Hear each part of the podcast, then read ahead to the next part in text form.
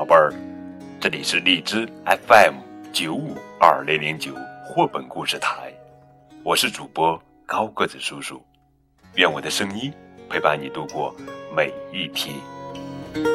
今天呀，给你们讲的绘本故事的名字叫做《肉串儿挤不下了》，作者呀是日本冈田庆隆文图，齐藤英翻译。一根肉排在路上走着，不对，肉排上好像还顶着其他东西。让我们来看看是什么东西呢？嗨，我是糯米团子。我们是鸡肉串里的大葱。我是秋田县小吃烤米棒。肉排说：“我被你们挤得受不了了，快去找自己的签子吧。”我想快点儿站起来。烤米棒说：“我也想呀。”糯米团子，你为什么没有签子？肉排问。我旁边的团子嫌我靠得近，还黏糊糊的。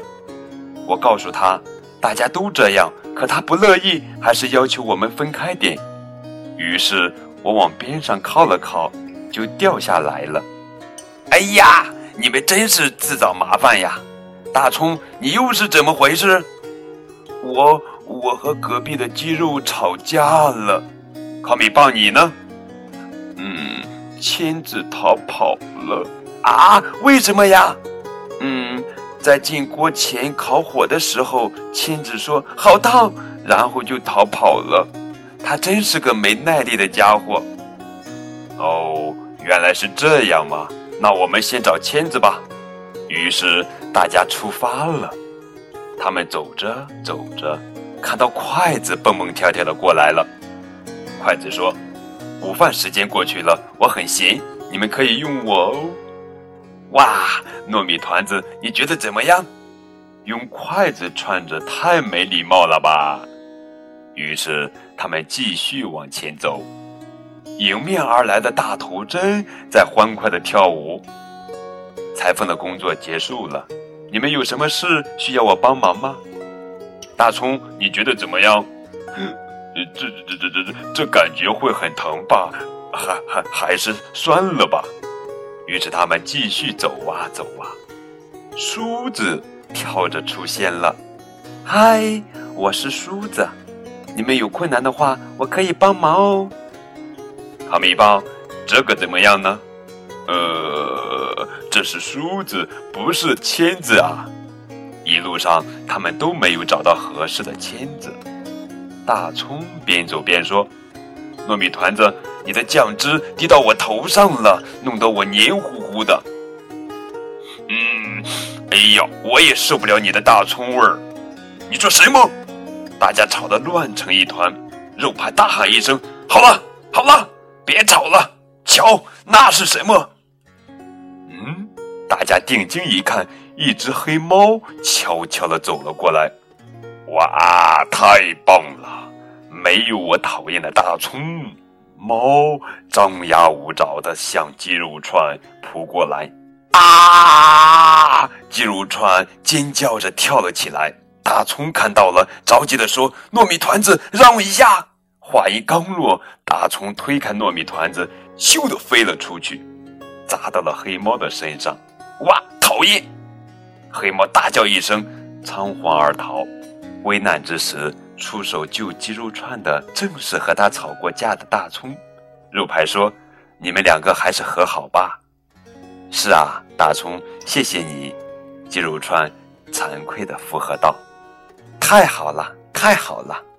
签子上的糯米团子、烤米棒和肉排欢呼道。为了寻找剩下的两根签子，大家又出发了。烤米棒说：“糯米团子，你的酱汁一直往下流，想想办法吧。”呃，你也嫌弃我？他们争来争去，还是找不到签子。站在高处看看，说不定就能找到签子了。于是大家爬上了电线杆。这时刮起一阵狂风，呼。啊！他们尖叫着掉了下去，哈哈！烤米棒的签子正好路过，他开足马力冲了过去。啊！我的烤米棒！哈哈，糯米团子也在。他完美的接住了糯米团子和烤米棒。谢谢你，谢谢你救了我。烤米棒回到了自己的签子上，开心的说：“太好了，太好了，再见。”糯米团子又回到了肉排的签子上，但是，啊！你的酱！肉排惊叫道。别大惊小怪的，肉排不是也要蘸酱吗？我的酱和你的酱完全不一样。算了，你还是快点去找签子吧。可是糯米团子的签子在哪里呢？看，那边好像有人来了。肉排叫道：“迎面而来的是一位气呼呼的叔叔，他手里正拿着一根签子呢。真气人！糯米团子少了一个。”他边走边嘀咕着：“呀，那是我的签子！”糯米团子兴奋地跑过去。就这样，大家都回到了自己的签子上。真是太好了！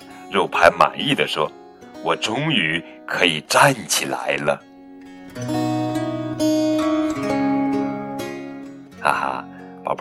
这就是经典的绘本故事《肉串儿挤不下了》。